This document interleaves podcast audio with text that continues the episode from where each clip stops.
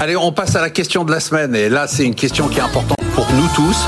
Où la hausse des taux va-t-elle s'arrêter? Est-ce que ça va aller plus haut, comme le disait Tina Arena? Bon, on a eu des rafales de hausse des taux.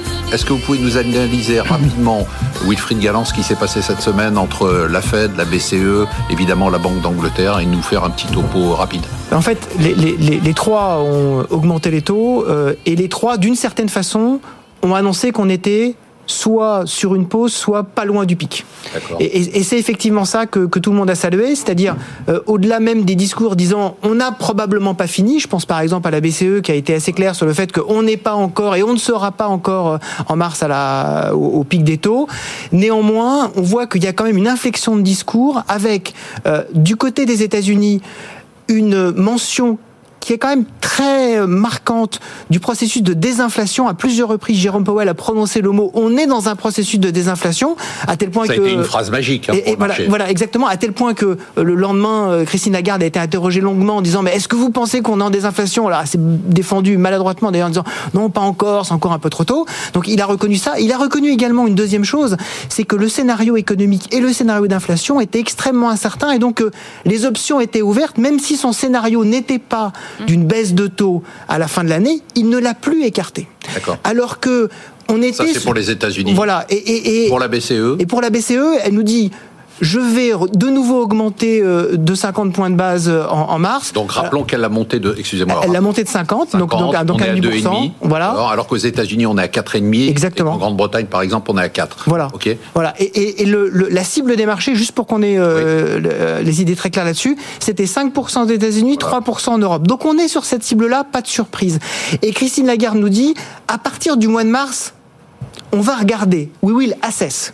Donc tout le monde a dit, on va, vous allez faire une pause. Alors elle s'est défendue là aussi ouais. parce qu'on sent bien qu'au sein du Conseil des gouverneurs, c'était objectivement une catastrophe de communication. C'est un naufrage, hein, la, depuis, la, la conférence début, de presse. Hein. Depuis, dramatique. Non, mais depuis plus d'un an, quoi. Ils sont quand même totalement ouais, plantés. Ouais, non, non, c'est ahurissant. C'est, ah, voilà. Franchement, c'est ahurissant. Je le répète ici, mais c'est pas juste pour leur jeter la pierre. Je me dis comment est-il possible, et je demande à chaque fois qu'il y a des économistes, entourés d'économistes compétents, brillants, comment on peut avoir manqué l'arrivée de l'inflation avant l'Ukraine, dire quand l'Ukraine était là que l'inflation serait Absolument. que temporaire, et maintenant nous expliquer que c'est la catastrophe alors qu'on est le en pic de la conférence de presse, il y a quand même été le moment où Christine Lagarde s'adresse au journaliste japonais correspondant du Nikkei en disant finalement c'est moi qui aurais envie de vous poser une question pour savoir quand est-ce que mon ouais. bon ami Monsieur Kuroda va partir. Voilà. Et là effectivement toute la salle s'est regardée en disant mais euh, comment peut-on poser ce genre de questions C'est assez hallucinant.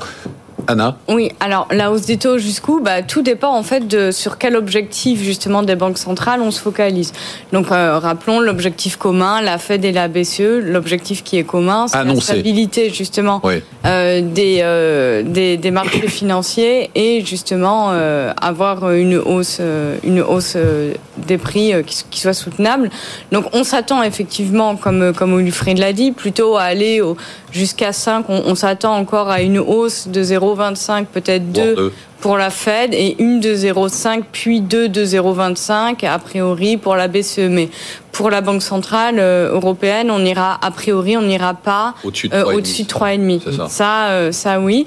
Alors par contre, effectivement, il y a le discours notamment qui est plus clivant au niveau de, de la Banque centrale européenne par rapport à la Fed. La Fed, on avait clairement le signal pour les marchés qui a dit bon, la désinflation, donc la phrase magique, effectivement, la désinflation est en cours. Euh, alors que la BCE, toujours pareil, toujours comme justement lors de la dernière hausse, a un discours quand même qui est toujours un peu plus alarmiste, un peu plus dur. Un peu moins que la dernière fois, un petit peu parce moins. Que, un peu moins, mais... euh, parce que le rôle des banques centrales et particulièrement de la BCE, c'est quand même d'assurer la crédibilité. Oui, hein, c'est quand même le rôle d'une banque, voilà, qu'elle qu a, qu a, perdu, et d'autant plus que la, la BCE est quand même obligée de suivre la remontée des taux euh, qui est engagé par la Fed pour, des, pour la politique de change, tout simplement, pour éviter qu'il y ait un décalage. Mais ce que vous êtes quand même en train de dire les deux, c'est que globalement, sauf mauvaise surprise, et on peut rien anticiper, il y a plein de choses qui peuvent se passer, on est aujourd'hui en fin de cycle de hausse. Est-ce qu'on peut le dire qu'on est en fin de cycle de hausse de taux? Bah, ce, qui, ce qui peut être un, un facteur aussi, bah, effectivement, c'est quand même l'incertitude sur la Chine parce qu'on n'est quand même pas à l'abri qu'il y ait de nouveau euh, un Covid ou quoi et qu'il y ait une politique restrictive. La crise des pays émergents. Ouais. C'est pareil, c'est quand même un risque, hein, crise de dette. Oui, mais tout des ça, c'est plutôt dans le sens de taux de hausse a, de taux qui s'arrête. Oui. Oui, il y a, oui, absolument. Il y a une dernière chose qui, qui pourrait faire que ça, euh, qu'elle s'arrête d'autant plus vite, c'est effectivement si on revoit le mandat de la BCE pour euh, notamment aider à financer mmh, la transition écologique. Et ça, c'est encore de discussion. Très rapidement. Le point à surveiller, c'est effectivement les matières premières avec la relance chinoise. Et le deuxième point, c'est on voit quand même depuis deux trois mois une poussée d'inflation, là encore modérée, mais en Asie, que ce soit au Japon, que ce soit en Corée, que ce soit en Australie. Il faut surveiller ça parce que c'est quand même l'usine du monde. Donc, à voir, euh, à voir si ça va pas se, se, se perdurer.